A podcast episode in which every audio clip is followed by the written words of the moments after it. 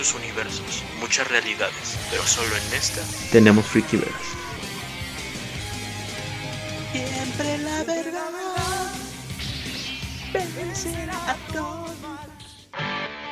Síguenos en Twitter como arroba Pánico Radio. Búscanos en facebook.com diagonal Pánico Radio Original. Y no te olvides de visitar nuestra página en internet radiopánico.org. Radio Pánico, apoyando lo independiente.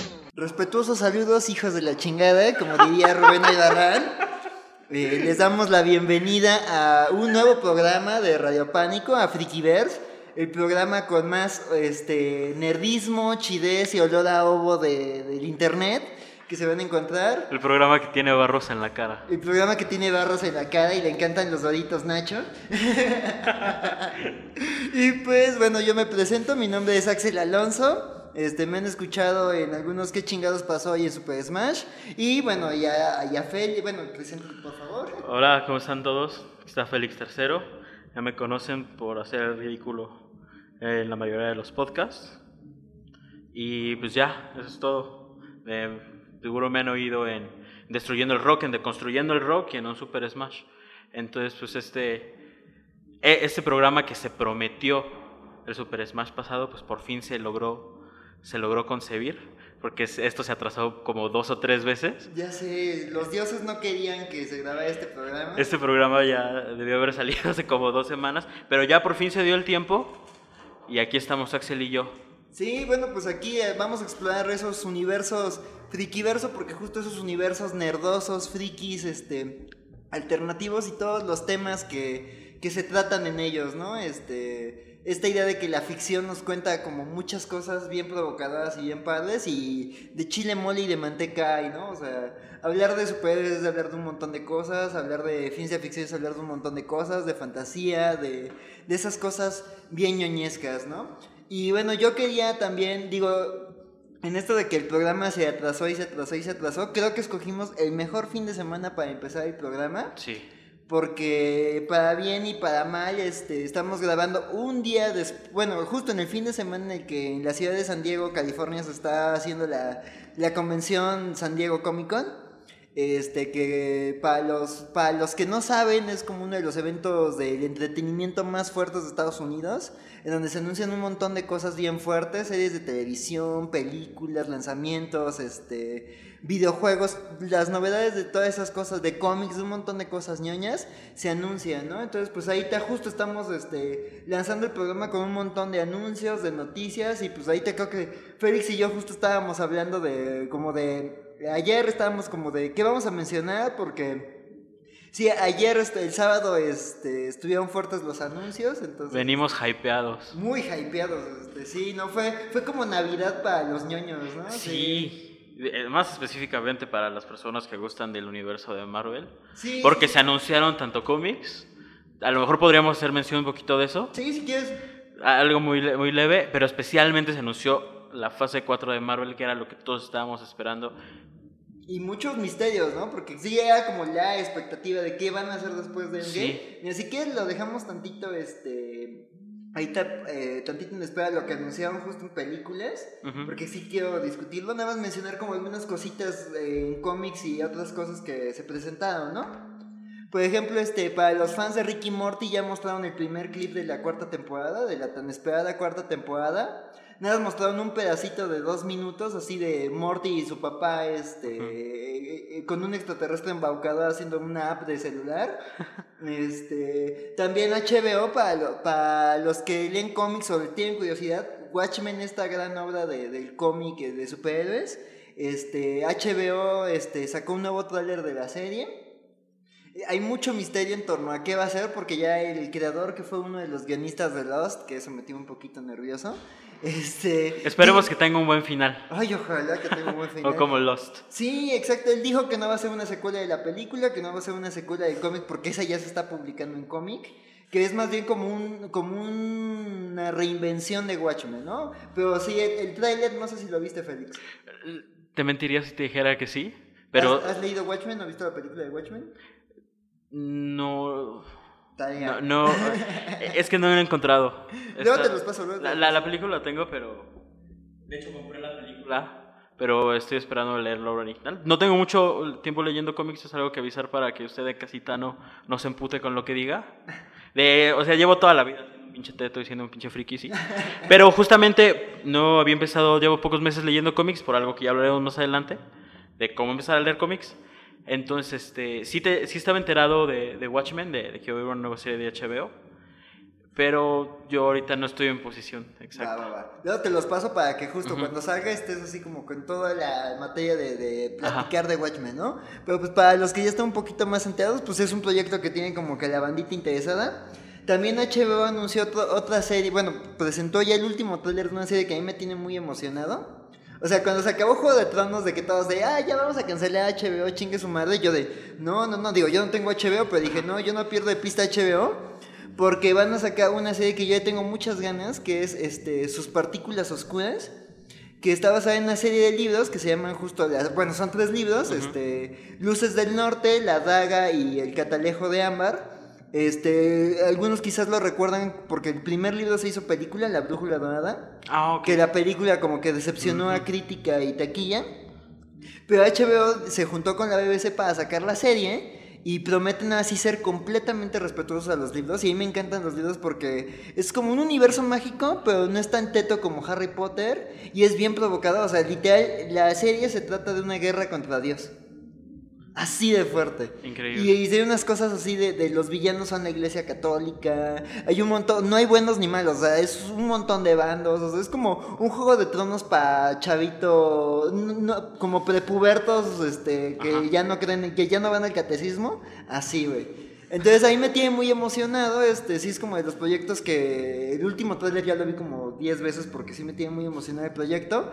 Sale James McAvoy, el profesor Javier, este, la niñita que fue X23 eh, en, en- en Logan, Ajá. es la protagonista, es Laira. Y una actriz que se llama Ruth Wilson, que quizás no topan mucho, pero para, para quienes hayan visto la serie Luther, donde sale Idris Elba, es una villanaza esa señora. Entonces, este, me tiene emocionada esa serie. Hay que estar al pendiente de HBO, entonces. Sí, sí, sí. También, bueno, este, en, en, en materia de series, pues para los que les gusta el universo de Arrow, ya, bueno, ya el protagonista ya se despidió del personaje. De hecho, este, hasta lloró, eh, este Stephen Amell, que es de Flecha Verde, ya él dijo, bueno, pues ya se acaba Arrow, ya, este, pasamos de página. Él tiene como un ritual de una amiguita que hizo en Comic Con que le ha regalado, una niña que tenía cáncer, le, le- le ha estado él dando regalos como por, en las Comic en las Comic Con por sobrevivir a su enfermedad. Se vieron de nueva cuenta. Él lloró con todo el cast de que pues, ya se acabó la serie. Anunciaron nueva temporada de Flash, nueva temporada de Super Chica, de Leyendas del Mañana. Yo no le he entrado mucho a esas series, pero pues para la banda ñoña, ahí está, ¿no? Este, Marvel, pues, este, nueva temporada de, bueno, ya confirmaron que Agentes de S.H.I.E.L.D. se termina en la séptima temporada, para los que le han seguido. Y pues bueno, ahí más, más adelante hablaremos de más nuevas series de Marvel que formarán parte de la fase 4. Y bueno, y en materia de cómics, este, sí quería, este, mencionar, digo, eh, que DC pues ya anunció este, el cierre de, de Doomsday Clock, que es la secuela en cómic de Watchmen, que es como que Watchmen se concibió como algo independiente al universo DC, pero esta, algunos lo vean como blasfemia, otros como continuación lógica, que es juntar a los personajes de Watchmen con los de DC, pero el cómic se atrasó muchísimo, entonces ya viene la conclusión de esa historia. Pues digo, eh, ahí te también mencionaremos y reconozco no soy tan fan de DC, lamentablemente. Este, Sí. Creo que estoy más al tanto de Marvel y de las independientes que de, que de DC, pero digo, sí, este, subiremos links de, de- o les mandaremos links de, de- de- ¿cómo se llama? De, de pues, lo que se anunció de DC. A mí Marvel, y ahí sí no soy imparcial, me tiene muy emocionado porque justo eh, una de las cosas que más esperaban de Marvel en esta Comic Con fue este la serie, bueno, más bien eh, lo que sigue después de para los X-Men. Este, durante, y, eso quisiera hablarlo en programas posteriores, pero por Sí. muchos años, los X- de como 15 años para atrás, los X-Men perdieron el dominio que tenían en Marvel, pasaron a ser relegados. Y ahorita, este, pues ya Marvel, ya Disney ya tiene de nuevo los derechos de los personajes. Entonces, pues Marvel dice, bueno, pues vamos a regresar a los X-Men al lugar privilegiado que les, que les debemos en esta editorial. Entonces, este, eh, justo eh, el veintitantos de julio se publican eh, un cómic que se llama La Dinastía de X, bueno, House of X en inglés, en español pues a lo mejor lo traducíamos como La Casa de X o La Dinastía de X, que es con lo que Marvel así promete que los X-Men van a tener un nuevo papel en el universo. Y me tiene muy emocionado porque lo escribe uno de mis guionistas favoritos de Marvel, que se llama Jonathan Hickman, al que voy a mencionar muchísimo en, en estos programas. Este, entonces, este, pues ya anunciaron que después de estos seis números de Dinastía de X y de otra serie que se va a llamar este, este Power of X, este, bueno, van a, este, a relanzar, o sea, lo padre de estas series es que va- prometen que va a ser un punto de inicio para todos, o sea, dicen, quienes seguían los X-Men, pues es lo que sigue para los X-Men, ¿no? Léale, y para los que no saben absolutamente nada de los personajes, vamos, o sea, este es un punto de inicio, ¿no? De hecho, la, la segunda serie, eh, Los Poderes de 10, Power of X, este, dicen que es como un repaso por la historia mutante para sentar las bases de lo- del futuro. Entonces te digo, como el guionista es de los... O sea, es un cuadro que escribió unas cosas maravillosas en Fantastic Four y en, y en Avengers. Entonces yo así como de... Le, tengo toda mi fe a ese, señor. Entonces, pues esto, eso fue como lo que más me emocionó de Marvel en, en cómics, en la Comic ¿no? Pero pues hubo muchas cosas en, en, en la convención. Y pues si quieres ya pasamos así a, a, digamos que a lo que se llevó los reflectores, ¿no? Este, pues a Marvel Comics, eh, A la- Ma- el MCU, el Marvel Cinematic la- Universe en, en lo que viene, ¿no? El futuro. Pues sí, por fin, después de muchas expectativas, después de muchos rumores, se anunció la fase 4, tal y como va a ser. Se anunció el día de ayer, eh, estuvieron liberando. Lo primero que se va a estrenar va a ser Black Widow en mayo del año que viene. ¿Qué opinas? ¿Que ¿Le tienes ganas? Sí, yo creo que es de, de las películas que más ganas tengo que ver de esta fase porque, bueno, Black Widow ha sido un personaje que se ha mantenido bien del universo y se supone que va a ser una historia de origen, no tan de origen, ¿no? Ajá. Porque se, se, se le vio en el set con, con vestida como en Endgame, etcétera. Entonces podría ser que sea un repaso como a todo lo que pasó. A lo mejor por fin vemos lo que pasó con, con, con, con Clint Barton. Ajá, su pasado, ¿no? Sí. Ajá. A mí me tiene intrigado, sí, este, o sea, digo, cuando, cuando pues, digo, ya no es spoiler, cuando se muere en, en Endgame, este, pues yo fue así como de, pero si ya anunciaron la película, ya se está filmando, ¿qué va a pasar, no? Pero me, me saca un poco de onda como esta idea del flashback, que digo, también lo hicieron con Capitana Marvel, ¿no? Que es como un regresar al pasado del universo Marvel. Digo, en Capitana Marvel sembraron elementos muy interesantes. Aquí, este, lo, que, lo poco que aún se sabe me ha gustado. Este, justo eso, ¿no? Pues a lo mejor que hablen de su relación con Clint, que justo era como de las cosas más interesantes del personaje y pues que justificaría mucho de lo que hizo en Endgame. También ya prometieron que va a salir uno de los villanos de. Un villano emblemático de los. Avengers, Taskmaster, que dicen que además los que estuvieron en el panel dicen que mostraron su escudo y él Ajá. peleando, copiando los estilos de Black Widow, que pues es lo que hace el personaje, ¿no? Para los que no lo conocen, es un mercenario que copia los movimientos de todos. O sea, si ve al Capitán América pelear, pelea como el Capitán América. Si ve a Black Widow pelear, va a pelear Es como el ella. Kakashi de Marvel. Ajá, sí, porque además en el videojuego, ajá, como Kakashi. Es como Kakashi. Porque, por ejemplo, en el, en el videojuego, en, eh, en el videojuego de Marvel contra Capcom Ujú. 3, era padrísimo ese personaje porque justo te... O sea, usaba las telarañas de Spider-Man, el escudo del Capitán, el arco de, de Ojo de Halcón. Entonces era un personaje bien padre para pelear, ¿no? Entonces me emociona que ya confirmaron que va a estar. Ya confirmaron a lo... a- bueno, pa- ahorita hablaremos de eso, pero para los que les gusta Stranger Things, David Hadbor va a salir como el Ajá. ex esposo en los cómics de, de Natasha Romanoff. Este, como Nikolai. Alexei, Alexei se llama. Este, Rachel Weisz, para los que vieron las primeras dos de La Momia, esa actriz guapísima, este, va a salir. Este, entonces, pues ya fue el primer anuncio. La fase 4 inicia con la viuda negra y pues a ver qué semillas para el futuro del universo Marvel. A mí, a mí me tiene emocionado eh, ver a Black Widow, especialmente por. Porque siempre está involucrado con Shield. Y si recordamos El Soldado del Invierno, que es una. Si no es la mejor, es de las tres mejores películas del universo de Marvel. Me encanta ver ese, ese no tanto superhéroe, no superhéroe, más película de espías. Aparte, en un Ajá. universo tan que se ha vuelto tan rico, ¿no? Ajá, Entonces por- yo creo que podríamos ver algo similar a lo que pasó con El Soldado del Invierno y eso es lo que me emociona. Porque mira, ahorita, eh, lo- porque hay que anotar algo en lo que anunciaron de la fase 4, es que se ven películas más de nicho, o sea, siento que así, o sea, no es tanto superhéroes, sino que cada una Ujú. va a tener como que su nicho. Y digo, de Viuda Negra me emociona y también que exploren su pasado, porque digo, en, eh, en, en Era de Ultron como que explicaban Había algunas un cositas de su pasado. Bien interesante. Pero ¿sabes qué? Yo me decepcioné de Ultron porque no cerraron eso. O sea, eh, en Era de Ultron mencionan que ella fue parte de un proyecto llamado Leviatán, que fueron los que la entrenaron y que pues la esterilizaron Ajá. y la torturaron y la volvieron una máquina asesina. Pero no se entiende, por ejemplo, eh, muy poca gente vio la serie de Peggy Carter, de la novia de Capitán América, no sé si la Sí. viste. Y en la serie explican qué onda con Leviatán. Ajá. Entonces, digo, como, como ya y al final terminaron divorciando la televisión de las películas, pues como que me decepcionó que no y metían al más final Leviatán. resultó que sí estaban, era parte del mismo universo. Ajá, sí. ¿No? Lo terminó confirmando. Exacto, entonces yo quiero saber más como de Leviatán, ¿no? Y como de ese pasado de Natasha Romanoff. Y bueno, la que le seguiría en el programa de, de Marvel es Eternos, Eternals. Que, a ver, menci- eh, tú decías que si no nos deteníamos en ella tanto, pero a ver, ¿por qué? ¿Por qué? Eh, La verdad es que no me llama más mínimo la atención los Eternos. Los he visto en los cómics un par de veces, he tocado un par de veces algún arco. Pero la verdad es que a mí no me motiva en lo absoluto. Yo, eh, francamente, y digo, ya tengo un ratito leyendo cómics de Marvel, no he topado tanto a los personajes, o sea, es como de esos que te mencionan cuando hablan de Jack Kirby, pero pues dices, son más famosos como los nuevos dioses, ¿no? Este, digo, de DC Comics, este Darkseid y, y Orión y todos ellos. Este, pero los Eternos son así como una cosa. Tengo ganas de leer la serie de Neil Gaiman, porque pues lo hace Neil Gaiman. Pero eran personajes que desconocía mucho, pero me está llamando la atención de que el cast suena muy. O sea, el cast es chile muy Ah, de manteca, sí. ¿no? O sea, Salma Hayek, Angelina Jolie, Jolie. el Rey en el Norte, este. ¿Cómo se llama este chavo? Bueno, el que fue Rob Stark en Game of Thrones. Este, el que fue. Ay, no me acuerdo el nombre del actor, pero uno que salió en, en Silicon Valley, este, un actor indio, bueno, indioamericano.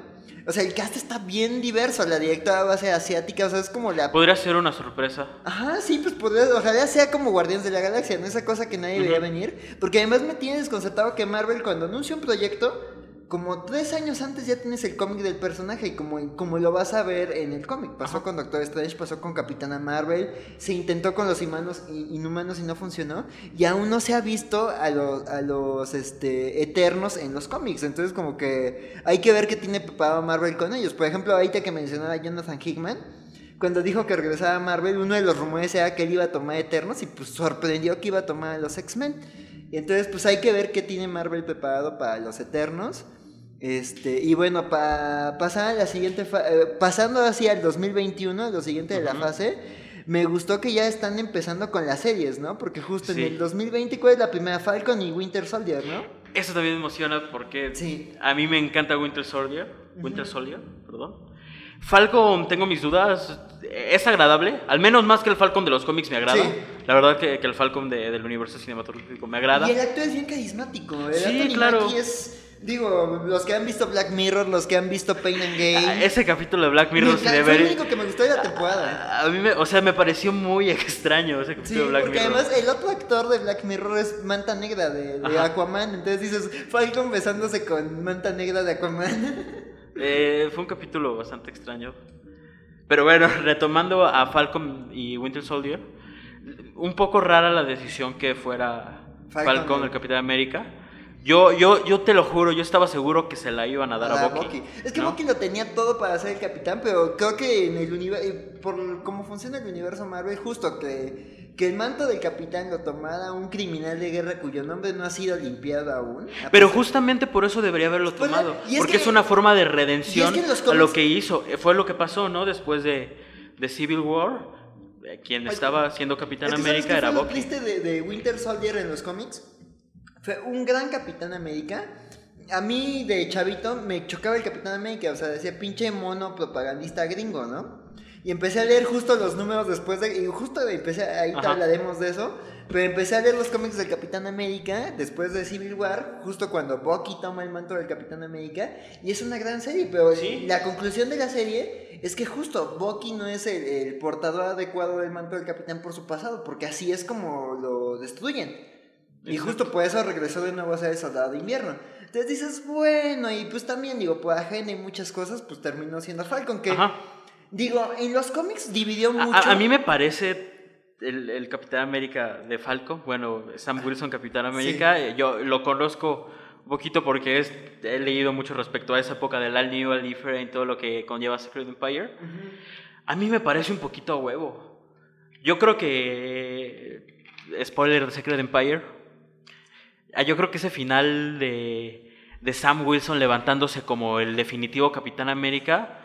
A mí se me hace que está muy, muy, muy metido a huevo No, por, por Spencer. fue- La verdad es que. ah, Bueno, a mí me gustó, disfruté mucho Secret Empire, pero les- lo disfruté más porque me encantó ver a Steve Rogers como un villano. Ajá. Pero yo creo que, que haya sido, que, se haya, que haya levantado el escudo así como lo levantó al final, cuando realmente el mérito fue de, fue de, ¿Del otro Steve? fue de Steve. Entonces, eh, a mí me parece un poquito metido a huevo, se me hace antipático como Capitán América. Pero, sí, sí. No me gusta la forma en la que toman los Vengadores, que bueno, aparte están... Es que además, ¿sabes? Fue una época muy rara en Marvel. Su, Él como líder de los Vengadores se me hizo desperdiciadísimo. Sí. Pero confío mucho en Anthony Mackie. Me parece un actor muy versátil. O sea, creo que el cuate no tenía su gran actuación.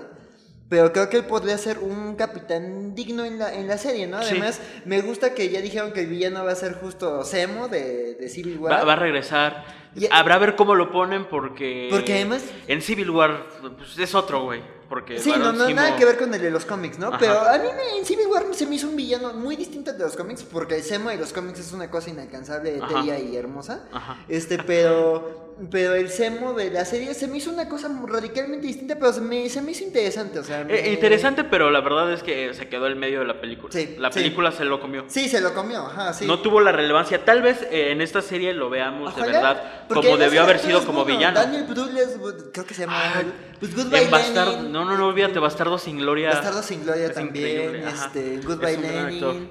Fue como el único que me convenció de, de Cloverfield Paradox. Es el único actor que vale la pena en esa película horrible. Este, y bueno, la- el siguiente estreno de, de la fase 5. Es que es lo padre, ¿no? Que son cinco películas, cinco series de Ajá. televisión. Ponen a alguien un meme de perfectamente equilibrado. Sea, como debe ser. como debe ser. La siguiente serie sería WandaVision, ¿no? Sí, y esta está.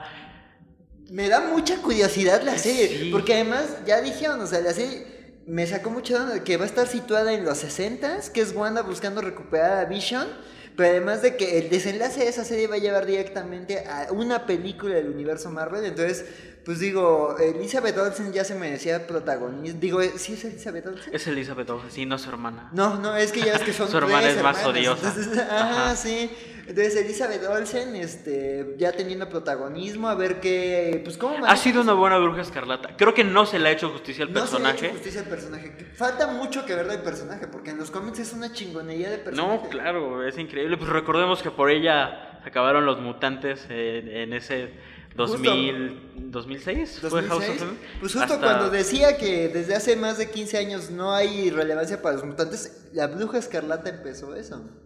Entonces, aparte Vision es un personaje increíble. A mí se me hace que es un Y personaje otro que se merece que, que se merece que se explore, porque no sé si te acuerdas de, de Visions del Ajá. 2017, De, 16. de 2017, la serie de Tom King, ¿no? El cómic.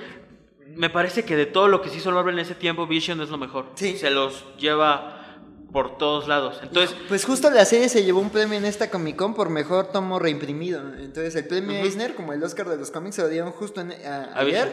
a Vision porque la serie sí se mantiene como una serie que, si no han leído cómics y quieren entrar a los superhéroes por un enfoque alternativo, lean The Visions.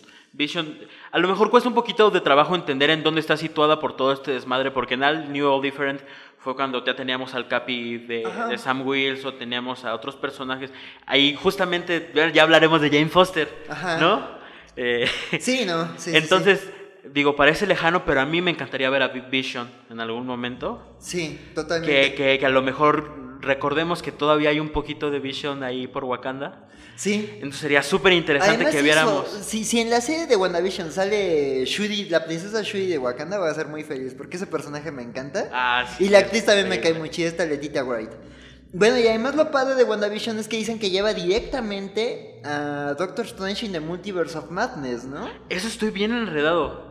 De no termino de entender qué pedo con Doctor Strange. Es que, o sea, Doctor Strange nos introdujo la idea de otros universos, digo, no se terminó de explorar y medio se revolvió con un poquito el, el microverso de, de El Hombre Hormiga. De Ant-Man. Pero pues dices, pero además el director que ven- venía de hacer películas de terror antes de ser Doctor Strange, Scott Derrickson, ya dijo que esta va a ser la primera película de, de Marvel completamente de terror. Entonces, pues hay que ver de qué, de qué viene, ¿no? O sea, porque además dicen, va a salir la bruja escarlata, va, va a lidiar con las consecuencias de WandaVision, va a ser de terror.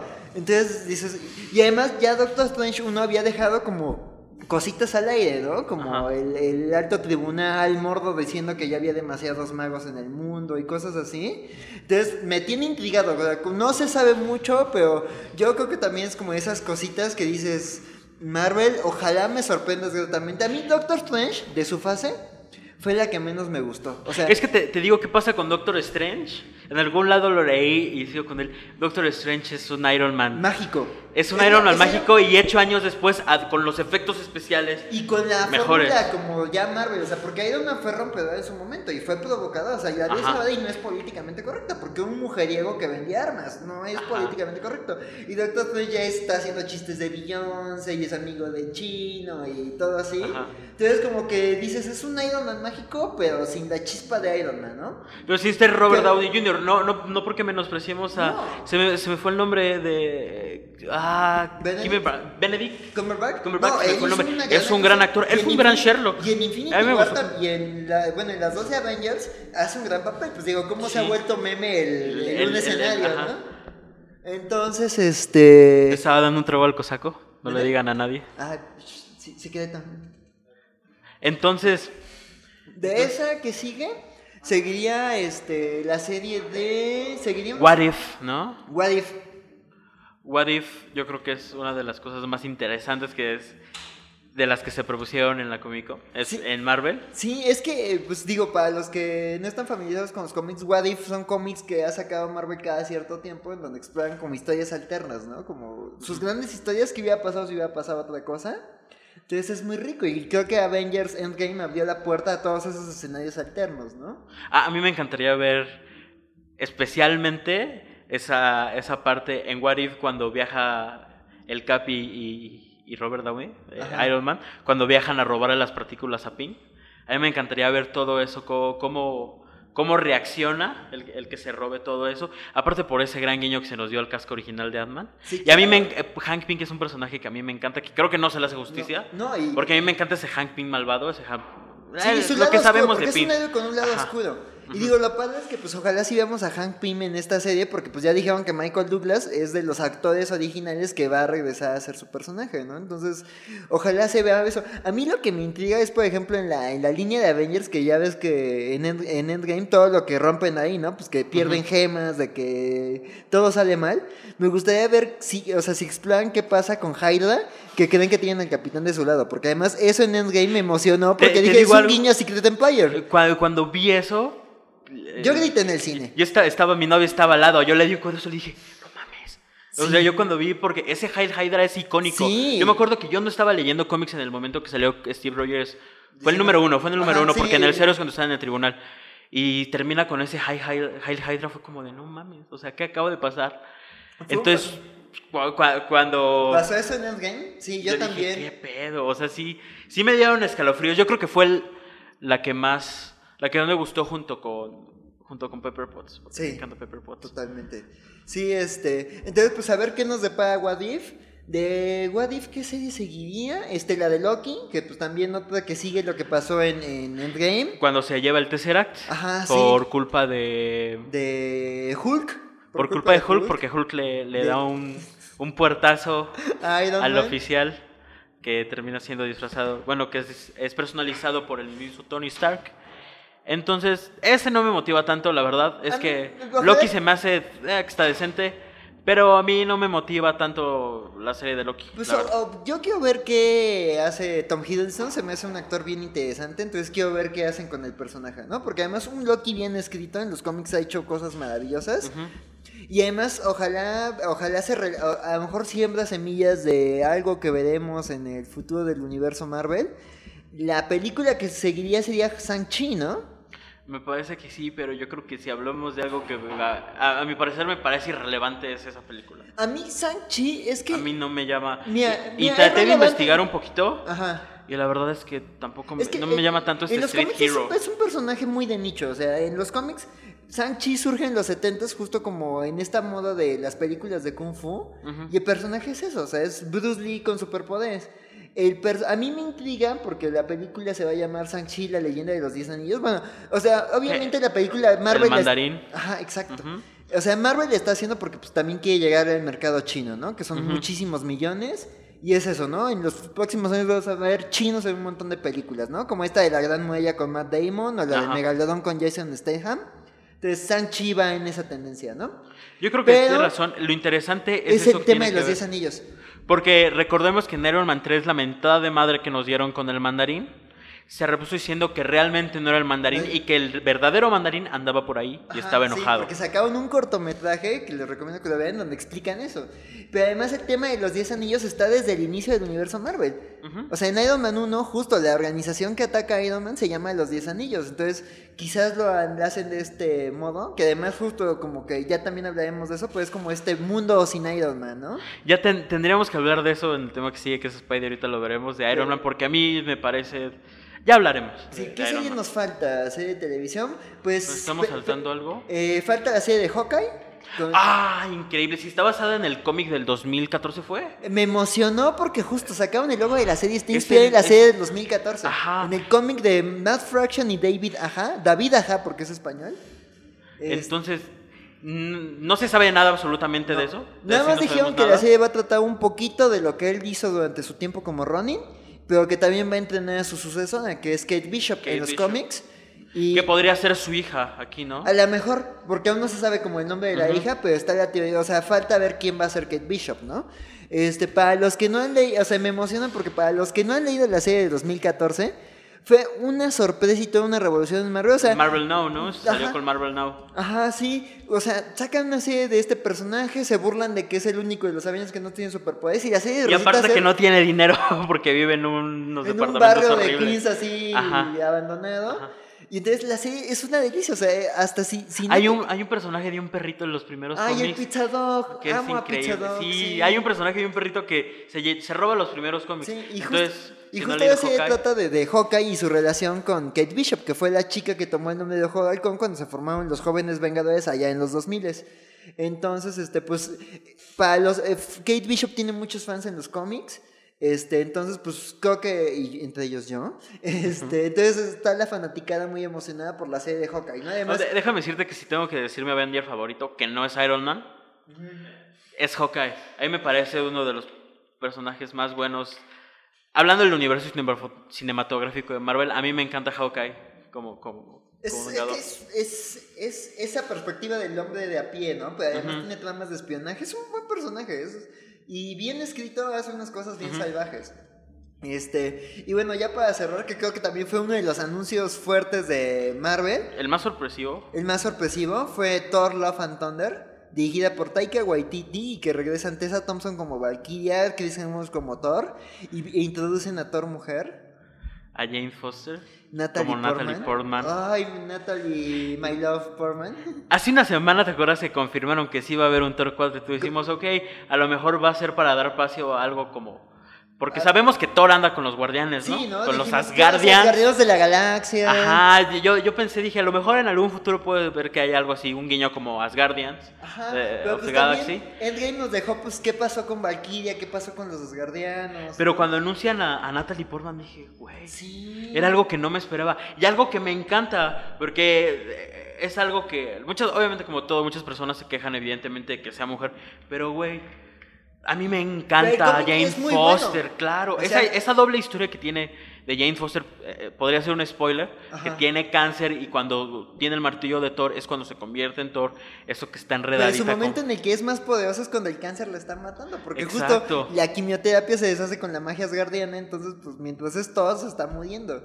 Exacto, eso que se enreda con, con, con Falcon, me parece que fue. También fueron pareja cuando fueron Fue- fue- Avengers. Ajá, Sí, sí, sí. En, en, Avengers All New. Eh, no New Avengers, ajá, sí. Ajá, entonces a mí me parece súper interesante. No sabemos qué historia va a seguir. ¿No? No creo que siga esta historia. Porque Podría además ser que siga. Porque además dijeron que va a ser como una historia romántica, ¿no? Porque justo va- ya ven que en, al final de Endgame de- de Thor deja a Valkyria como la reina de Asgard. Entonces dicen, un rey, o sea, bueno, la reina de Asgard está buscando a su nueva reina. Entonces, quién sabe por dónde van a ir por los tíos, ¿no? Sería interesante Sí. sa- saber. No sabemos mucho de la historia. No se ha dicho. Podría ser posible que sea algo así como el cómic de un Thor indigno Ajá, por los eventos de, De- Original. Ajá, sí. Eh, sería interesante ver a... Porque Thor ya es bastante indigno. Ajá. O sea, la verdad, si algo hizo Este- mal Endgame fue que hizo A cagada a Thor. Thor. Sí. Nos quitó un personaje grandísimo, ¿no? Mira, a mí me gusta que sí lo, o sea, creo que sí se ve vulnerable, pero sí abusaron. Pero para los que, y justo eh, hace poco concluyó en los cómics este, una etapa de, escrita por Jason Aaron, que fue el que creó justo esta idea de la Thor mujer y toda esta historia de Thor. O sea, fue una historia enorme de Thor, que empieza con Thor siendo un rey, te cuentan cómo pierde el martillo, cómo se vuelve indigno, cómo Jane Foster se vuelve Thor, cómo ella pierde el poder de Thor y cómo Thor defiende la tierra de amenazas asgardianas. Entonces, para los que quieran leer como un poquito y ver por dónde van los tiros, búsquense eh, todo el run de del escritor Jason Aaron. De Mighty Thor, ¿no? Es que es Mighty Thor, en este, Thor, o sea, son, han sido varias series porque Marvel ha ido reiniciando, pero empieza con Mighty Thor y termina con Guerra de los Reinos.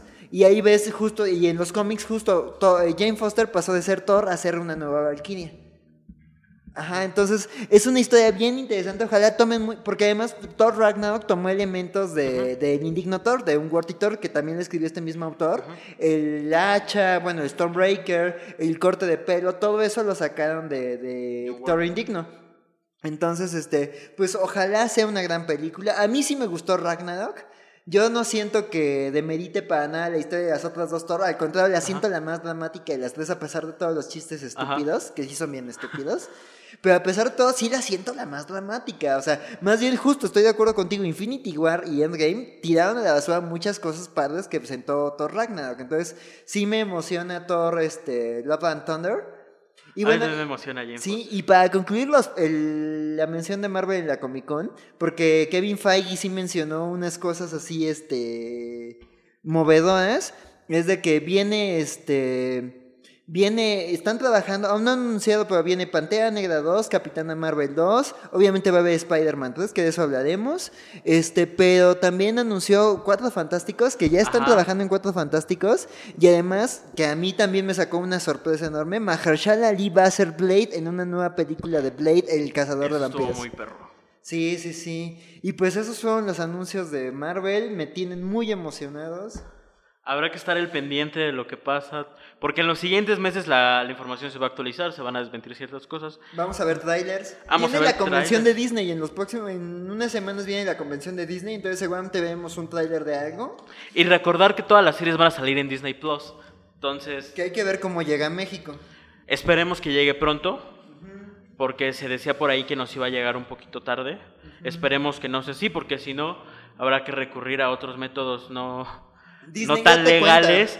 Sí, o sea, la, la verdad es que e- es un problema, ¿no? Porque Sí. nosotros como fans, yo no tengo broncas con pagar la misma Mac pago en Netflix por ver por ver algo que estoy consumiendo, porque a lo mejor es lo que no es ni lo que me voy a gastar en el cine, ¿no? Viendo una Ajá. película. Sí, exacto. Pero güey, ¿de qué forma voy a ver algo si no me lo ofreces? Exacto, o sea, ¿No? da coraje de que luego esas plataformas traen cosas que son exclusivas, pero pues no la puedes ver en tus países. Entonces, por ejemplo, yo no, pues aquí que no hay Hulu y un montón de cosas padres que está sacando Exacto. Hulu y no existe. Entonces, Disney, por favor, apúrate porque ¿cómo quieres que veamos Doctor Strange 2 si la película, si la serie para ver Doctor Strange 2 no va a estar aquí en Exacto. Latinoamérica? Bueno, entonces cerramos los anuncios de la Comic Con. Con, pues, la conclusión ahora sí sería hablar brevemente, pues, del epílogo de, de la fase del infinito, porque hasta sacaron un corto Ajá. ahí en, en la Comic Con, de la, de la saga del infinito de Marvel, ¿no? Pues el epílogo que es Spider-Man Far From Home. Este, ¿a ti qué te pareció, Félix? La verdad es que salí del cine como yo fui una persona, la fui a ver, no fui al estreno de medianoche porque se estrenó un, un jueves. Qué raro, yo todas las películas se estrenan en viernes, incluso bueno, todas las que yo he ido se estrenan en viernes. Pero las la de mayor- medianoche son en jueves. O sea, jueves a la medianoche. Ajá. Para estre- o sea, se estrena prácticamente el viernes. Sí. Entonces, entonces este, eh, se estrena el miércoles en la madrugada. Entonces yo no me doy cuenta, despierto a las 9 de la mañana y digo, no mames que ya salió Spider-Man. Le marco a mi novia que se dormida. Vístete, vamos a ver Spider-Man. Eran las 11 de la mañana cuando vimos la función. Campeón. Ajá, ¿no? Entonces, este, la voy a ver, salgo bastante, no enojado, Ajá. No es la palabra, pero sí como diciendo, ¿qué pedo? O sea, con las semanas que han pasado he empezado, he aprendido a quererlo un poquito más, pero la verdad es que la película, muchas cosas no me gustaron. Tiene sus cositas, ¿no? Tiene detalles buenos. Tiene, cosas muy interesantes, pero. Tiene un gran detalle que tiene nombre y apellido, que se llama Jake Gyllenhaal. Uf. Es, un gran detalle. Ajá. Y tiene cosas que para mi parecer son... Ah, tú, tú dinos, ¿qué, qué opinas? Mira, yo también, es que yo no sé, yo ya me siento empachado de Marvel. Este, no sé, o sea, también eso lo discutí cuando salí de Endgame, o sea, es como ya un- una sensación muy extraña, ya es mucho Marvel.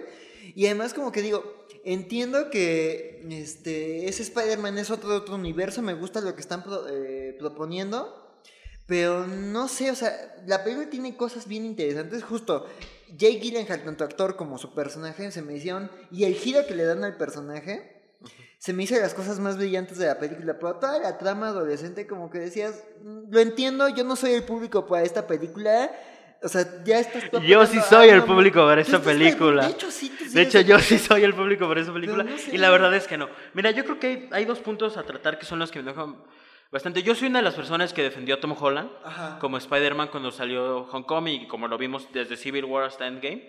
A mí me gusta, pero yo creo que en esta...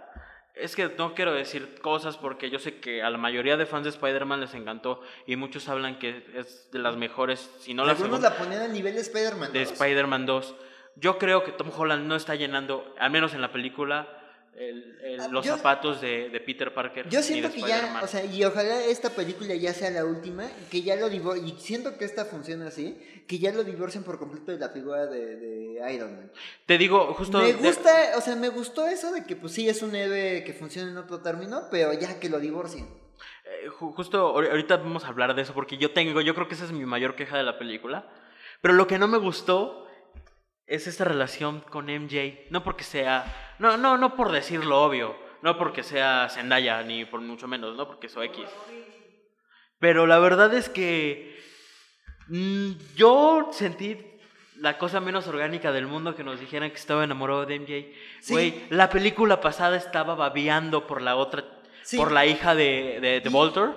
O sea, ¿en qué momento, si los dos blipearon, en qué momento te enamoraste de ella? Tienes meses viéndola De- en la escuela. ¿En qué momento nace tu amor profundo de querer llevarla a París, güey? Sí. O sea, a mí se me hizo algo. ¿Cómo me estás proponiendo que está enamorado y que ella... te- Yo te creo que ella está enamorado de él, porque eso lo vimos desde Homecoming. Sí. ¿No? Que le ponía especial atención. Pero a mí se me hace una de las cosas menos también orgánicas Lo sentí muy que, nos, volantazo. que nos digas es que está enamorado de MJ solo porque es MJ. Que realmente no es MJ porque no tienen los huevos para decirte que es MJ, porque es Mitchell Jones. Bueno, es que, o sea, es que es súper, o sea, me- no me molesta ni siquiera que sea MJ, o sea, dices, No, bueno, no es pues Mary. Jane de toda la vida, y dices, "Oye, todo un multiverso, ¿no? Digo, Sí. justo el año pasado, la mejor película de cómics del año pasado nos habló que había un multiverso, ¿no? Pero dices, justo no se siente orgánica la relación y es una parte bien importante de la película, entonces como que dices, la motivación del personaje no se siente tan clara. No, exacto. Y yo creo que lo que hace especial Spider-Man se pierde un poquito en esta película. Sí. A mí, hablando de Tony Stark, yo quiero aclarar que yo soy. Yo tengo que decir mi personaje favorito. Definitivamente es Iron Man. Me encanta Iron Man. Yo creo que es de las cosas que más he leído. Me encanta Iron Man. Pero lo que hicieron en esta película. Yo personalmente creo que Marvel ya debería dejar a Tony Stark. Porque desde la era de Ultron. Desde los Vengadores, no desde la era de Ultron. A él es el, es el que está cargando todo en los hombros, los villanos, algo que no debería ser así porque recordemos que Ultron está en sus hombros, Ultron es alguien que hizo Hank Pink. O sea, yo creo que en el Iron Man del USM tenemos tanto como a Hank Pink y a Reed Richards, aparte de Tony Stark, lo que, lo que se me hace malo, en- cuando vi a todo, todo esto, spoiler, ya, ya la debió haber visto, ¿no? Ajá. Spoiler de, de Far From Home, Far From Home, perdón. Resulta que todo esto es culpa de Tony Stark porque corrió a unos güeyes, corrió a Jay Gyllenhaal, bueno, a o sea, Misterio. esa revelación me gustó, o sea, de que Jay Gyllenhaal hubiera hecho este dispositivo que vemos en Civil War y de que uno de los que le ayuda fuera el científico al que Obadiah lo regaña en Iron Man 1. Se me hizo un... Es un buen guiño, o sea, es un buen guiño. Pero yo la verdad, como fan de Iron Man, estaba viéndolo y la única que tiene que, la única que aguanta esas madres es mi novia. Lo que le estoy diciendo, le digo, ¿cómo puede ser que ni muerto deje de cagarla? Ajá. Te lo juro que fue lo que pensé. O sea, yo como fan de Iron Man dije, ¿Cómo puede ser que ni muerto deje de cagarla? Es Iron Man es el gran villano del MCU, ¿no? Es el gran héroe y el gran villano Es del el mejor personaje y es el, para mí es el mejor personaje del MCU y es el gran villano porque por él pasan la mitad de las desgracias que Pues cuántos pasan. villanos existen por él, Ultron, Vulture, este, Misterio, ¿no? Y los, los que se junten y el mandarín seguramente. Entonces, y lo que falta, entonces, a mí se me hace que deberían separar esto. A mí se me hace que Tony Stark le quita toda la importancia a la historia de, de Spidey. Estuvo muy bien lo que hicieron en Homecoming, ¿no? De no contarnos una historia de origen, porque la historia de origen la tenemos Ya, hasta el cansancio. mucho ya. Pero, güey, háblanos del tío Ben. No existe Peter Parker sin el tío Ben. Está bien que hayan querido reemplazar.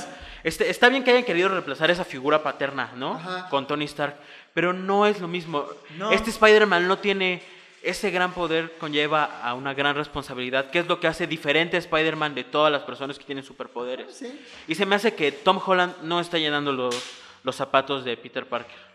A mí, yo creo que sí, pero yo siento que el guion no le está haciendo justicia al personaje. O sea, yo siento que esta versión del Hombre Araña propone muchas cosas interesantes, pero está dejando de cosas de lado otras cosas interesantes que creo que el año pasado nos demostró que otras versiones de Spider-Man entienden mejor. O sea, el Spider-Man de PlayStation 4, que qué Ajá. gran historia, que por favor, si alguien quiere patrocinarme un PlayStation 4 para que juegue ese juego, Sí. por favor, lloraré, lloraré, me grabo llorando, quiero jugar esa versión. Vi las cinemáticas, siento que es uno de los mejores Spider-Man que se han hecho. Spider-Man Into the, Into the Spider-Verse fue una cosa hermosa también. yo en el Claro, cine. yo, yo la acabo de ver hace como tres días otra vez. También es una maravilla. Entonces siento que eh, los guiones de este Spider-Man no le están haciendo la justicia al personaje. Y no sé, y también siento que no ayudó mi, mi empacho del MCU. O sea, ahorita como que voy a tratar de desintoxicarme de aquí hasta, Ajá. hasta Black Widow. Sí, porque sí, sí. siento que también fue así como de, ya, ya, ya, ya, necesito descansar de esto. Sí, yo también no estaba hasta la madre ir cada dos meses al cine a las 2 de la mañana. Sí. Eh, eh, yo también salir a las 3, 4 de la mañana del cine decía, ya no mames. Entonces, mira, a mí me, me la escena post créditos como que Fue lo mejor de la película. Sí, Hablemos sí. de eso. Lo Sí, mejor de la o película. sea, esa es. Eh, primera J.K. Simmons regresando como JJ Jameson se me hace una cosa hermosa. Gran hecho Disney. En segunda, la escena de Nick Fury con la. cap- con- Espérame, vamos a Ah, terminar de, de hablar de la Ah, primera sí, escena y vamos sí, con la segunda. Obviamente yo me emocioné. Ese spoiler me lo comí, pero creí que era... O sea, no creí que fuera la película. Dije, va a salir, pero no creí que fuera... Se me olvidó el momento que estaba viendo la película. Ay, había un perrito aquí. El tercer miembro de nuestro cast, el perrito. Entonces, no me parece acertado eh, que se haya puesto, que se haya revelado la identidad de Peter Parker. Se No me hace un gran error. reveló, pero- Y de eso ya aprendimos en Civil War, que es un gran error. Sí. Que, hay, que hay personajes que simplemente no se deben desenmascarar. O lo, lo mejor de esa escena, obviamente, es... JK. Y me encanta esa referencia al meme, cuando se tapa la, la cabeza. Sí. Eso fue lo mejor. Ajá, eso fue lo Sí. mejor. Hablando de la segunda escena, yo me emocioné mucho. Cuando vi de lo que se trataba, y ya vamos. El primero me gustó que tal los volvía. O sea, eh, digo, Capitana Marvel tiene sus defectos, muchos. En general me gustó, pero me supo a poco. Pero Talos fue de los grandes aciertos de esa película. Me gustó que Talos le ayudara a Nick Fury como a tomarse un rato. Pero además, ver a Nick Fury en el espacio como haciendo algo. Yo ni le puse atención a Capitana Marvel, te voy a ser honesto. No, o sea, no sé, me, me supo a poco. Pero, por ejemplo, vea, eh, o sea, no sé qué está haciendo Nick Fury. A mí, a mí se me hace que quieren hacer SWORD, que es como la organización espacial de, de SHIELD. Ujú. Entonces, digo, ojalá... Te, sí. te voy a decir lo que yo pensé que pasó. Cuando, cuando vi que estaba hablando con alguien y vi que se empezaron a, a convertir en Skrull, te lo juro, hay testigos. Ajá. Grité Secret Invasion, güey. O sea, yo estaba. Dije, no mames, que vamos a ver. Dije, para que, para una fase, un nuevo, nuevos villanos. O sea, ya tuvimos 10 años de un villano que fue Thanos. Dije, güey, que nos empiecen a plantar Secret Invasion y que termine una etapa con Secret Invasion. Yo estaba. eh, Estaba comiendo palomitas para que no se bajara la presión. Cuando vi que estaban hablando con Nick Fury, dije, no, este, esto ya Mira. valió verga. No vamos a ver Secret Invasion aquí. Yo, a ser yo siento que Secret Invasion a lo mejor va a llegar de una forma no esperada. O sea, porque, digo, los Skrulls fueron como que no lo que esperábamos en Capitana Marvel. No los villanos que esperábamos. Este, pero yo siento que, que igual van a ser como un preludio. Igual fase 4, fase 5. Pero yo siento que, o sea, si el gran juego de, de Marvel en estos años fue fue La Guerra del Infinito. Yo creo que el siguiente gran juego van a ser las Guerras Secretas. Luego hablaremos de las Guerras Secretas porque yo puedo hablar mucho de las Guerras Yo Secretas. no creo. Kevin Feige dijo Ese que sí sería- están trabajando en Guerras Secretas. Pero yo siento que, que los Skrulls, porque además dijeron que no todos sean buenos, que así había facciones entre Ajá. los Skrulls. Yo siento que los Skrulls van a ser algo intermedio, así como... Como fue Civil War. Como fue Ultron, como fue Ronan, o sea, como Civil War, o sea, como una historia que sí lleva unas cuantas películas, pero que no es este el gran villano. O sea, yo siento que la gran historia de la siguiente fase, por todo lo de What If, por todo lo de Endgame, va a ser las guerras secretas. Sería muy feliz si tengo razón de que van a ser las guerras todos, a secretas. todos nos gustaría ver. Porque ver- las guerras secretas son universos peleando. Y bueno, y ya nada más, este... Bueno, con eso creo que cerraríamos lo que esperamos de fase de Marvel en lo que sigue, ¿no? Digo, ya hablamos de Spider-Man, ya hablamos de Comic Con. Vamos a hablar de- del tema, que es el tema principal, que nos está diciendo producción que tenemos 10 minutos. Es decir, de que no, porque esto va a ser un poquito extenso. Ni lo vas a editar, güey. O sea, este pedo no va a salir en video. Entonces vamos a hablar de algo muy importante. Porque además Co- es el ajá. primer programa, entonces El creo que es el mejor programa entonces, para hablar de si esto. usted- no es necesario que usted sea un teto para que esté escuchando esto. No, sea, no es necesario que usted sepa de lo que estamos hablando para que, para que escuche esto. Eh, yo creo que es lo más importante y es la razón por la que conocí a, a Alex, por la que empezamos a hablar. Eh, cómo empezar con Marvel y no morir en el intento. Sí, Hablando de cómics, obviamente. Exacto. Porque es justo eso, este... Danos una introducción. Creo que cuando hablamos de cómics, y digo, aquí voy a darles un poquito de bagaje de mi historia. Yo estudié ciencias de la comunicación, he sido teto desde hace muchos años. Este, pero digo, desde que em- entré como a la, a la UNAM, en, en el bachillerato, este, siempre me han gustado los cómics y siempre han regido como mis cosas en la escuela, ¿no? Y en mi formación académica. Yo me titulé con una tesis sobre cómics, entonces, este, sí, luego les platicaré esa historia. Luego, luego invito gente para hablar de eso. Este, entonces para mí, o sea, siempre ha sido como un tema el que no, uno no necesita ser nerd para entrar a los cómics. El cómic es un medio de comunicación que abarca un montón de cosas. Es como si alguien te dijera, este, pues, quiero empezar a ver películas. Este, ¿cómo empiezo? Exacto. Eh, Bueno, que sería así nada más como gag. Tú dijeras a alguien que nunca viste en su vida película, ¿qué película que Sí, ¿cómo empiezo? Este, pues dices, bueno, pues qué Wells, este, del todo, ¿qué le recomiendo, no? Entonces, Ajá. esas, o o sea, cuando hablar de cómics es cómo entras a un género completo, ¿no? Porque además el cómic es, es omnipresente, o sea, estaba en nuestros libros de la SEP. No sé tú, Fe- no sé tú, Félix, pero yo en mis, en mis Sí, libros de la SEP este, los Paco el tenía. Chato y- Paco el Chato, Sí, claro, este, en cada viaje un amortiguador, el libro de texto de español del sexto año. No, bueno, yo siempre fui un pinche burrazo, entonces... Ah, no, es que en el, eh, uno de los libros que más amo en mi vida es el libro de español de sexto año de la SEP, de mi generación, porque justo todo el libro, todas las lecciones venían con un cómic. Entonces, el último, la última lección del libro trata como de despedirte de tus compañeros de la primaria, y al final el libro de la SEP termina con en cada via un cómic que dice en cada viaje un amor, tiguador. Es un chiste malísimo, pero me encanta ese cómic. Entonces, este, el cómic está omnipresente, entonces es cómo entrar, ¿no? Y cómo entras a algo tan grande y tan masivo. Y digo, nosotros lo estamos ciñendo a Marvel. Para entrar al cómic es una cosa seria, ¿no? Aquí, me, aquí hay que aclarar algo. Que como ya lo dijo Axel, pues eres una persona que lleva años y años leyendo cómics, una persona que se la sabe de una forma increíble, por como lo he visto hablar. Yo llevo muy poco relativamente, entonces en este caso yo estoy fungiendo como usted que está escuchando esto. Yo estoy representándonos a las personas que llevamos poco tiempo en esto. Yo, en cambio, he sido un teto toda mi vida. Yo soy una persona que, que, que, que veía Naruto y Dragon Ball hasta quedarse dormido. Yo antes leía manga, este, cosas, ya no tanto, porque me dediqué más a la música. Pero toda la vida he sido un teto. Tenemos Ah, que hablar de manga. Ajá. Pero yo toda la vida he sido un teto y justamente nunca me había animado a leer cómics. O sea, ya tengo muchos años queriendo entrar. Había leído cosas muy superficiales. Había leído Batman, que es como yo creo que una de las cosas que es más que más se pueden ver como arte dentro del cómic de superhéroes. Pero no me había animado hasta alrededor de unos 5, 4 o 5 meses, porque da miedo, güey. O sea, tú cuando, cuando te das cuenta todo lo que es el cómic, cómo se ve, tú dices, no mames, o sea, si empiezo, nunca voy a terminar. Si, si abro algo, no voy a saber qué hubo antes ni qué va a haber después, no voy a entender nada. Y ese es el principal miedo, y es por lo que no me había animado, estuve años sin agarrar un cómic y sin comprar un cómic. Y es que se impone, y es que es una historia enorme, o sea, el cómic es una cosa masiva que quizás se mueve entre las sombras, o sea, en fanzines, publicaciones alternativas, publicaciones de todo tipo pa- y, cosas comerciales, ¿no? Digo, quizás aquí les estamos hablando de cómo entrar a Marvel in- sin morir en el intento, porque le estamos ciñendo a, a algo que hace ruido, que es popular, pero el cómic es algo inmenso, ¿no? Entonces, este, justo este, le pasé, lo vamos a compartir en las redes sociales de, de Radio Pánico, un video que se llama Cómo entrar a los cómics. Lo recomendamos mucho porque justo da muchos tips de, digo, él, eh, este cuate, el protagonista del video, lo ciñe al caso estadounidense. Ya luego les hablaremos de casos Está mexicanos. subtitulado al español. si Está usted- subtitulado al si español, no gracias YouTube. inglés. Este, pero ¿cómo se llama? Pero sí, entrar al cómic es una cosa que sí impone, ¿no? Y creo que la digo, puedes criticarle muchas cosas a Marvel, a Disney, a las megacorporaciones, pero de alguna forma sí te dan puntos de acceso. O sea, ¿cuánta gente no ha llegado a las tiendas de cómics gracias a las películas? ¿Cuánta gente no va a los puestos de periódicos?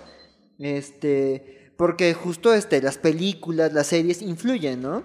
Entonces creo que Marvel ahorita, digo, igual las cosas cambian en cinco años, es el gran referente como de cómics que han permeado en el mainstream. Entonces, pues eso es algo digno de, de leerse, ¿no? Y digo, la ventaja de Marvel es que es algo que ya está inserto en la cultura, o sea, Ajá. no sé si quieras mencionar algo. ¿Tú cómo entraste a leer Marvel? Digo, Ah, mira, te voy a platicar mi, mi historia. Estaba hace unos cuatro meses, cinco meses, estaba en Acapulco. ajá. Yo ya había, yo ya había leído Batman. O sea, si tú me preguntabas hace cinco meses, ¿qué lees? Yo nada más leo Batman.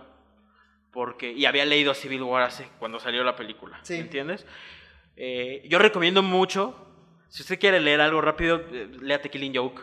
Sí, claro. Ah, ahorita hablaremos, ¿no? De Sí. eso. Pero ¿cómo entré con Marvel? Estaba en, en el Aurrera, en, en el Walmart, no me acuerdo, y vi un cómic que decía Avengers All New, All Different, Ajá, número, volumen 1, sí. y vi The Vision. Entonces me compré los dos, ya hablaremos de eso, no compren Sambros, no compren Walmart, porque los va a comprar tres veces más de lo que de verdad puede conseguirlos afuera, ya hablaremos de eso.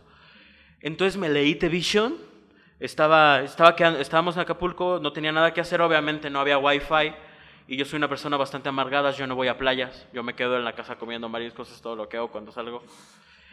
Entonces lo que hice ese viaje fue leer como estúpido, leer y leer, leí dos veces The Vision, leí dos veces este volumen de los Avengers. Entonces fue algo que me atrapó. Cuando llegué dije, tengo que ir al Sanborns otra vez como novato. Fui y me llevé lo que está saliendo ahorita como Tony Stark, Iron Man, este, Capitán América. No está, no la Capitán América, Capitán América actual, no está chido. Sí. Y empecé a buscar toda esa línea que salió de, de TPBs de All New, All Different, que fue lo que leí. Fue leí mucho al muy buena. Leí mucho al New, All Different.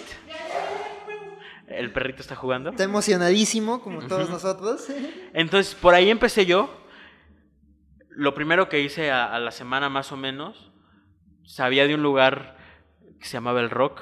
Sabía que había un Tenemos que hacer lugar un programa sobre el rock. que que, que olía muy feo.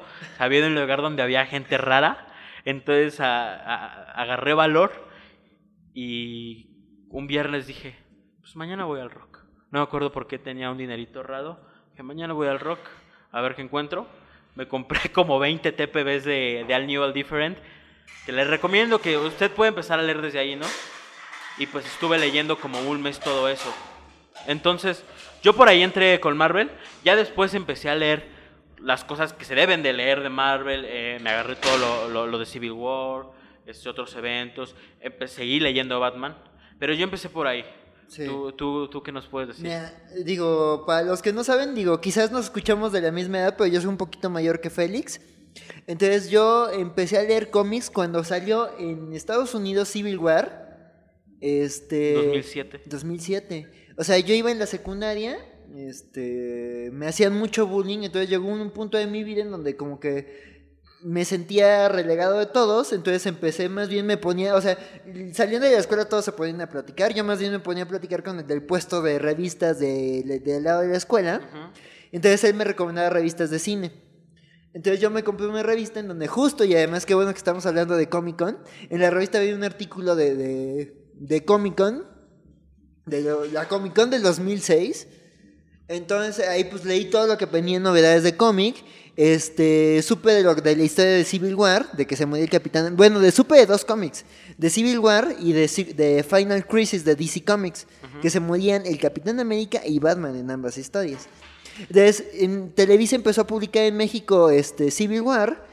Y yo, pues ya en la prepa, empecé justo este, a, pues ya a tener mi propio dinero gracias a las becas de Marcelo Ebrard, comercial. Este, este, Marcelo, me gasté tus becas en cómics. Este, me empecé a comprar la Civil War, los cómics de los Cuatro Fantásticos en la Civil War. Yo no entendía nada porque decía, ¿quién es este? ¿Por qué se persiguen? Pero dice, de- decía, el final lo va a valer. Se muere el Capitán América, no es cualquier cosa. Entonces a partir de ahí, pues justo como mencionaba al inicio de este podcast, me empecé a leer justo el Capitán América por Civil War, que es Bucky Barnes, escrito pues eh, por Steve Brubaker, desde ahí para el real. O sea, ya mi, mi vendedor de cómics, en este señor del puesto de revistas que les platicaba, durante como cinco años el señor me apartaba los cómics, porque ya a partir de ahí lealmente todo lo que publicaba Marvel, yo lo conseguía. Y esa fue mi introducción a los cómics. O sea, Civil War, Planeta Hulk, este, Invasión Secreta, la Secret Invasion, este, Siege, el asedio de Asgard. Ajá. todas esas series fueron los que me metieron a los cómics de Marvel. Entonces, pues digo, ahí le entré por mega eventos. O sea, el ruido mediático, este, lo que pasaba en las convenciones, lo que se decía en internet, yo le entré. Entonces, ya después, eh, Televisa tenía un blog que se llamaba Toque de Queda, en donde ponían como cosas de todas sus, sus revistas, pero también ponían de los cómics. Y en Toque, de- luego hablaremos de eso, pero en Toque de Queda se juntaban muchos nerds. Y a partir de ahí se fundaron blogs, que era como esta época en donde todos tenían blogs, en el 2007, 2008.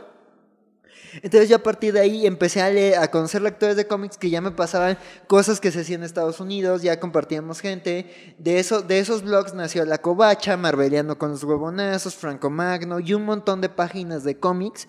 Este, el Poloverso, el blog de los Supermanos. Entonces, más bien, yo tuve la oportunidad de entrar como en un momento donde empezaba el boom del cómic en, eh, del cómic de licencia en México.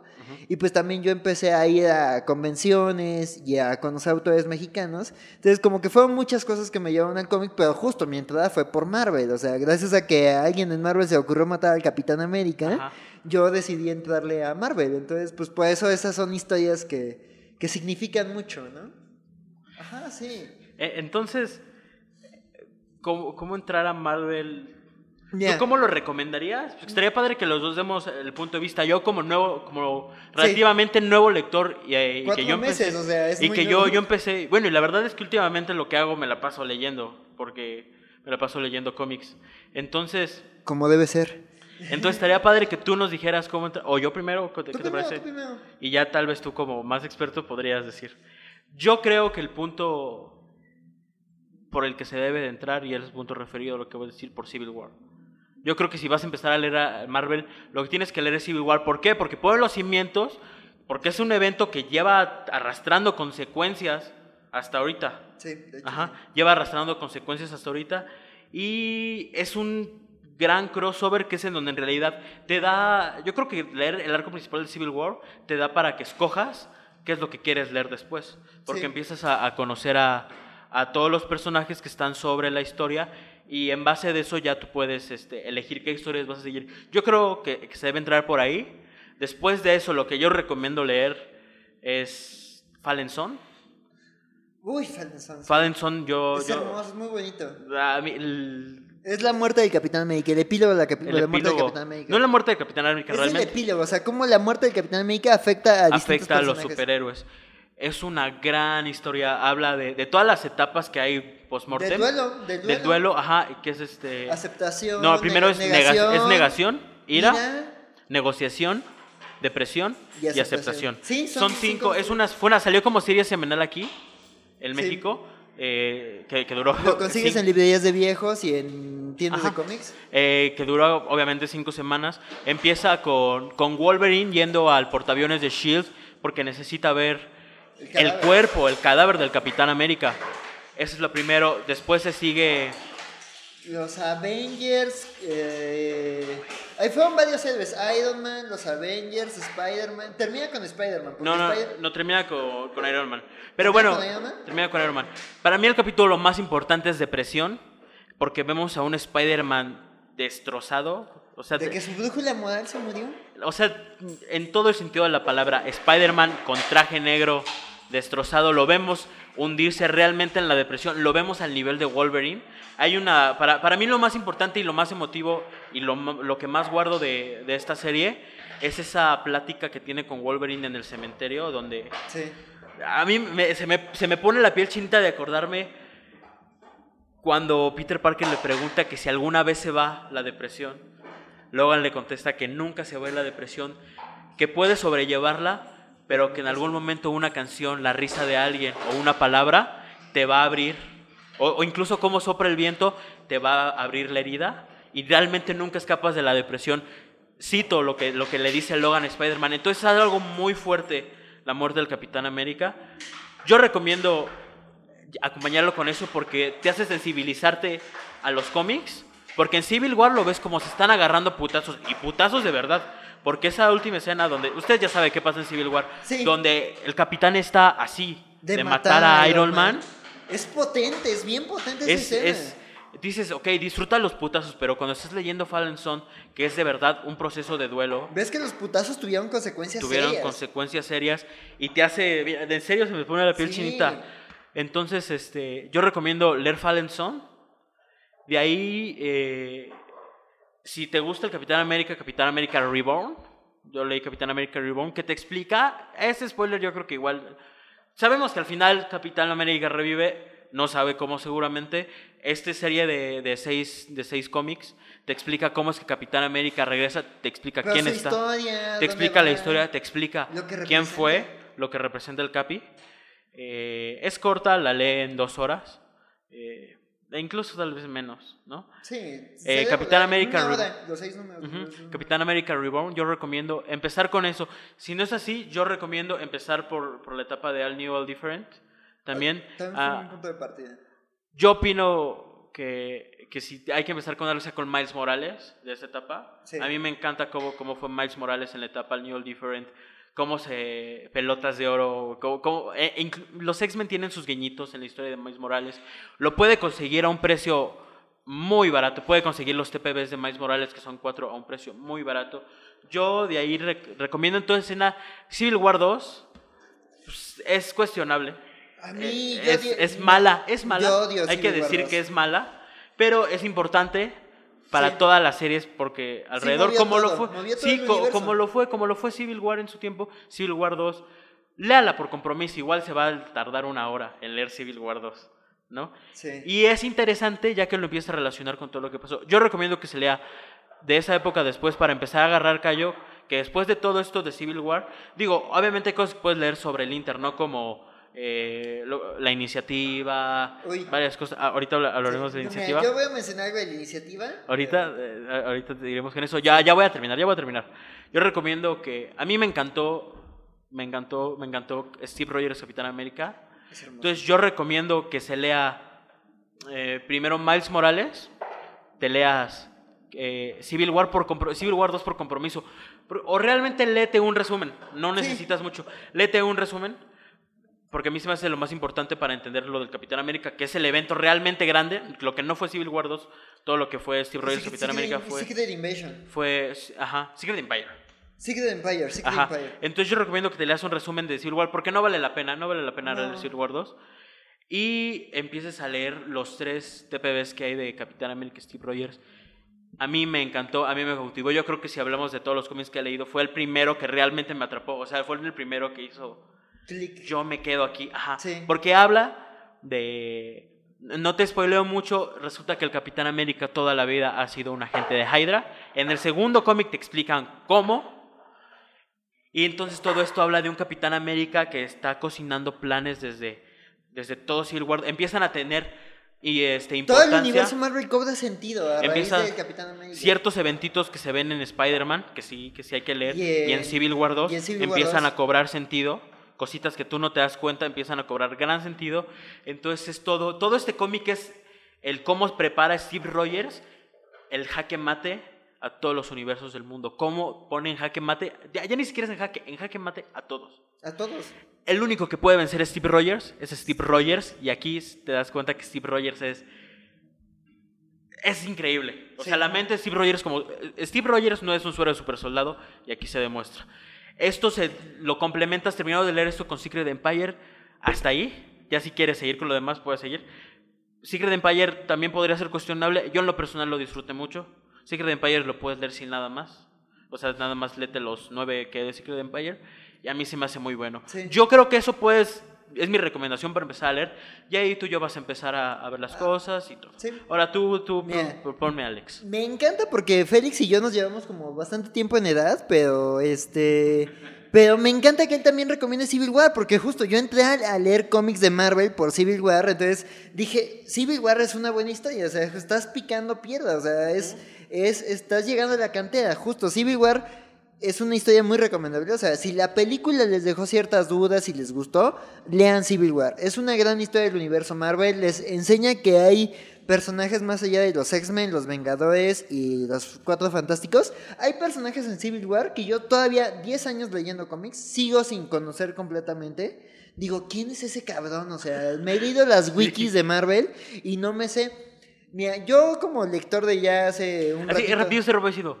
¿Eras Team Cap o Team... ¿Eh? ¿Eras Team Cap o eras Team Steve? Yo era, yo era Team Iron Man hasta que Ah, metí a los Thunderbolts. Ya cuando metes Yo soy Team Iron Man hasta la iniciativa. ¿Hasta la iniciativa? a- Ah. empezaremos a hablar. Algún momento me gustaría, tal vez en el hablaremos de próximo. iniciativa. a- hablar de Civil War en general. Mira, ahí te voy a mencionar la iniciativa, pero este. Sigue, sigue, pero un día sigue. tenemos que hablar del cómic de iniciativa, porque ahí te voy a contar una anécdota que a mí me parece muy bonita de la iniciativa. Que sí tenemos que hablar de la iniciativa. Se me hace de los mejores cómics más propositivos de Marvel. Sí. Y lo tengo. Y, además yo lo quiero relacionar con un cómic japonés. Yo lo voy leyendo, voy a la mitad de la iniciativa Yo, y me tiene. yo tengo que volver a leerla porque me has dicho que leíste Te, la te lo voy a prestar, el otro te lo traigo. Sí, sí, sí, yo lo Te lo leí cuando salieron, pero lo leí en un traigo. este, conse- ah, mira, primer consejo para quienes quieren empezar a leer cómics, vayan a los Summers. Ahí están los cómics sin bolsa, sobre todo los de Marvel, léanlos sin bolsita. Aprovechen ahí los Summers.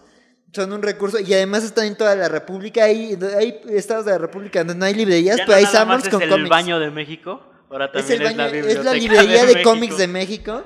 Este, yo empecé a leer Civil War, pero yo creo que no me quedaría en Civil War. O sea, si quieren leer una gran historia del universo Marvel y está un poquito densa y creo que yo te voy a proponer que dediquemos un programa a esta persona. Yo les recomiendo que lean Las Guerras Secretas de Jonathan Hickman, se publicó en México. Jon- eh, las guerras secretas es una historia muy densa de los Vengadores que termina en historia. Las guerras secretas las pueden leer solas. Las guerras secretas del 2015. Pero, ¿cómo se llama? Es la gran historia en donde todas las historias que se han contado en Marvel desde, desde el 66 hasta la fecha, hasta el 2015, chocan. Todos los universos tienen un reino Colisionan. Eh, los los X-Men del 10 del universo pasado, los X-Men de la era de Apocalipsis, el Spider-Man que sí tuvo a su bebé y se casó con Mary Jane, este, todas las eh, Hulk y el maestro, historias de toda la historia del universo Marvel chocan, pero la historia principal de las guerras secretas es el Doctor Doom, Reed Richards y, un y el Doctor Strange y un montón de personajes unidos por salvar a todas las historias del universo Marvel. Entonces, eh, entonces es una gran historia sobre el universo Marvel y sobre los Fantastic Four, que pues digo, son la base del- de Marvel como lo conocemos. O sea, Ant- Namor y, lo- y otros personajes fueron este Atlas Comics. Marvel empezó con los Cuatro Fantásticos. Entonces, Secret Wars es una gran historia sobre el universo Marvel, sobre los Cuatro Fantásticos. Civil War es una gran historia, pero también si quieren conocer el universo Marvel en su gran complejidad y una historia no tan reciente que además yo espero que se adapte al cine, Guerras Secretas. Después, yo les recomiendo que, digo, también este, es una gran ventaja que nos da el Internet. Busquen qué personaje les atrae. O sea, si les gusta una serie, si les gusta una película, escojan un personaje, están sus cómics. O sea, si les gusta, si fueron de las tres personas que les gustó Inhumans, búsquense la, la serie de Paul Jenkins.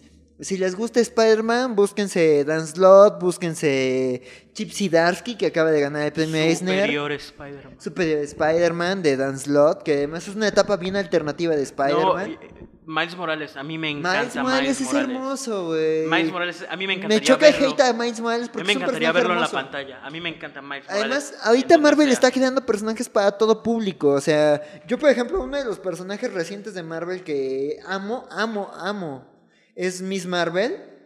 A mí me encanta Miss Marvel. Me llega una cosa muy emocionante. Estamos hablando de Kamala Khan, ¿no? Kamala Khan, sí. por supuesto. Yo soy Kamala Khan, sí. Sí, claro. Este, yo empecé a leer su cómic cuando se anunció en el 2014. Amo a Kamala Khan. Yo o sea, también. me llega una cosa muy seria y luego Yo creo que ella, está haciendo lo que Spidey fue en su Sí, tiempo. Eh, es- ella es del personaje Es el Spidey juvenil. Millennial. Es Ella el es el Spidey Millennial. Ajá, sí. Entonces, yo les recomiendo que si les gusta una película, una serie de Marvel, busquen en una wiki qué series hay de ese personaje y lo busquen. Pero si quieren entrar al universo en general, entren a Secret Wars. Y yo creo que es eso, o sea, creo que mira, Marvel es una cosa intensa, es una, o sea, literal es una hydra, es una cosa de muchas cabezas, entonces hay para todos los gustos, entonces Marvel ha publicado un montón de autores, mucha de la gente más propositiva en los cómics independientes, ahorita este, Félix está sosteniendo un cómic de uno de esos autores, han hecho cosas bien interesantes en Marvel, entonces, este, Marvel es una cosa muy interesante. Busquen Civil War, busquen las guerras secretas. Este, digo, ahorita, actualmente, como que el editor actual de Marvel es un señor que se llama Sibi Cebulski.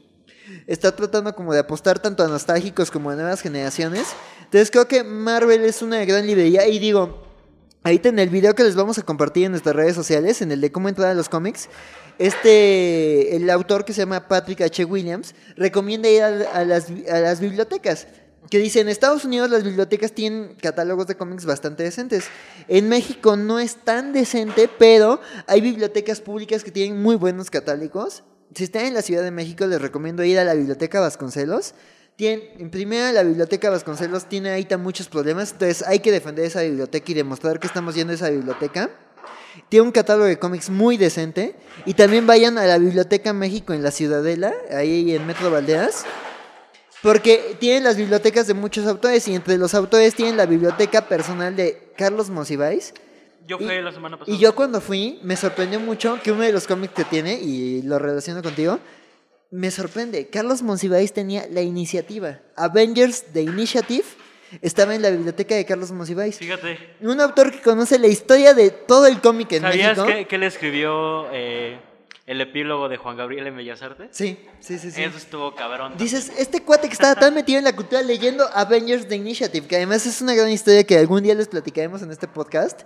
Este, entonces, en la biblioteca de Monsiváis se encuentran cómics de todo, cómics gringo, cómic europeo, cómic este, gringo contemporáneo. Vayan a las bibliotecas públicas, pregunten por cómics. Justo ahorita traigo en la mochila un cómic de historia de México que hicieron Paco Ignacio Taibo y Saltiela la Triste. Entonces, también hay una historia del cómic en este país que luego hablaremos y luego te prestaré estos cómics Claro. porque tengo casi toda la colección.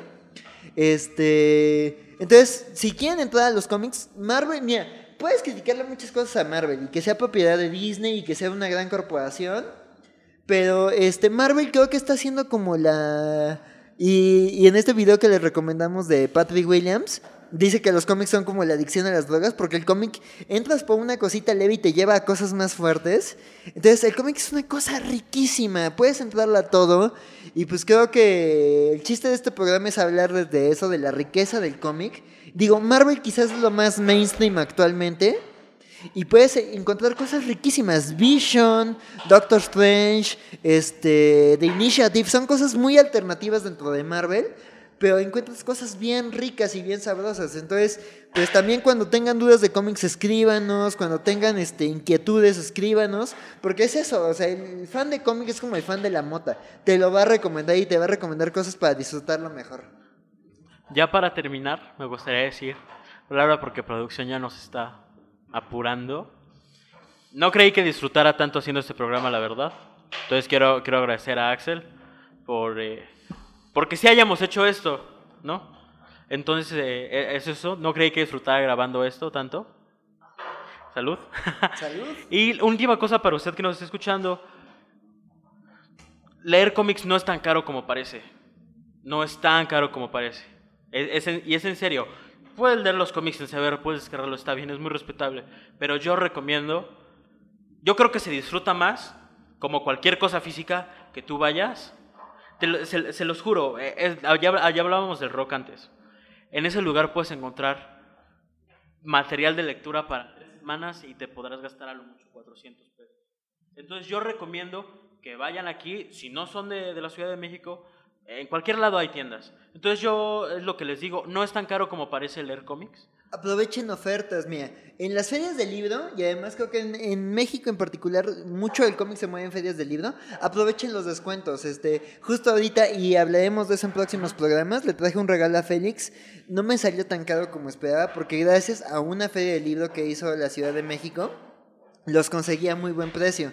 Entonces, aprovechen las ferias del libro que hay en todos los estados de la República, de las universidades.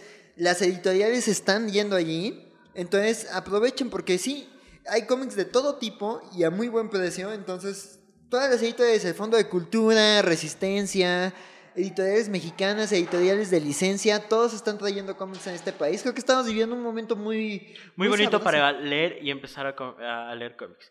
Entonces, ahora sí, de, de verdad, ya para terminar, quiero recomendarles el lugar a donde yo voy a comprar cómics. Es una tienda que está saliendo del Metro Hidalgo que se llama El Calabozo. No, no, no, no es como que nos esté diciendo, ¿no? Eh, algo así, pero es el único lugar que he encontrado. Sí, eh, obviamente. Estaría padre algún día ir. Eh, a mí me encanta porque en pocas tiendas, ya no nada más hablando de cómics, he tenido una atención tan bonita como, la, como ellos me la han dado. Ellos me recomiendan cosas, son súper atentos, hacen un descuento increíble. Fui en mi cumpleaños, nada más porque fue mi cumpleaños, me hicieron un muy buen descuento. Entonces yo, yo les recomiendo que, que vayan ahí a comprar cómics. Siempre hay algo que, o sea, yo nunca voy y me regreso con las manos vacías. Te puedes gastar de 100 pesos a 500 pesos y vas a, vas a encontrar cosas buenísimas. Ahí ah, no tiene mucho que compré el regreso del Caballero Nocturno. ¡Uh, qué la edición de! Beat que no está censurada. Sí, me, me la vendieron sí. ellos. Me costó, me la terminaron dejando los dos libros creo que en 200, 230 Muy pesos. precio. Entonces, Ajá, entonces les recomiendo que vayan ahí también el rock dense una vuelta. Es un poquito más caro generalmente, pero compren los cómics. De verdad, yo, yo he leído cómics digitales.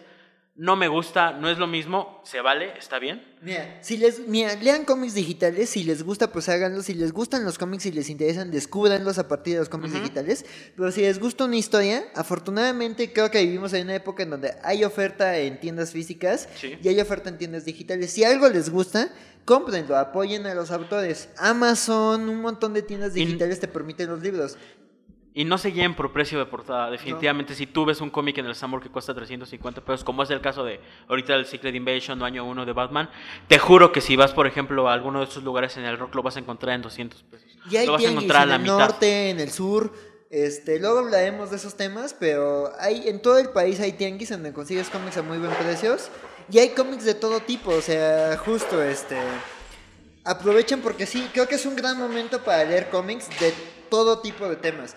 Editoriales como Sexto Piso, editoriales como Resistencia están publicando cómics y además Marvel. Entonces, si les gustan los cómics y les interesan los superhéroes, hablaremos de eso en, ese en este programa. Porque, no hombre, ser nerd es muy bonito y hay un montón de historias. Y de eso se va a tratar esto. Entonces, pues queremos agradecerle que nos haya escuchado. Creo que esto se extendió bastante. Debemos llevar como una hora veinte grabando. Entonces, pues estemos atentos. La verdad es que otra vez agradecer a Axel, agradecer a Jordi que nos dio el chance como siempre. Y disfruté mucho haciendo esto. Esperamos que el programa se pueda grabar no con tantas semanas como fue la planeación de este, porque la verdad disfruté mucho grabar esto y probablemente este sea el podcast en el que me voy a quedar. Entonces, eh, pues eso, gracias por, gracias por habernos escuchado. Y Axel, ¿quieres agregar algo antes de que nos corten? Pues nada, este, muchas gracias por escucharnos. Los esperamos en próximas emisiones de Freakyverse. Si les gustan las cosas ñoñas o quieren entrarle, nosotros les vamos a recomendar de chile mole y de manteca. Y pues eso. Escuchen rock y un cómic al día mantiene al doctor, al doctor Doom muy lejos. Lean cómics, niños.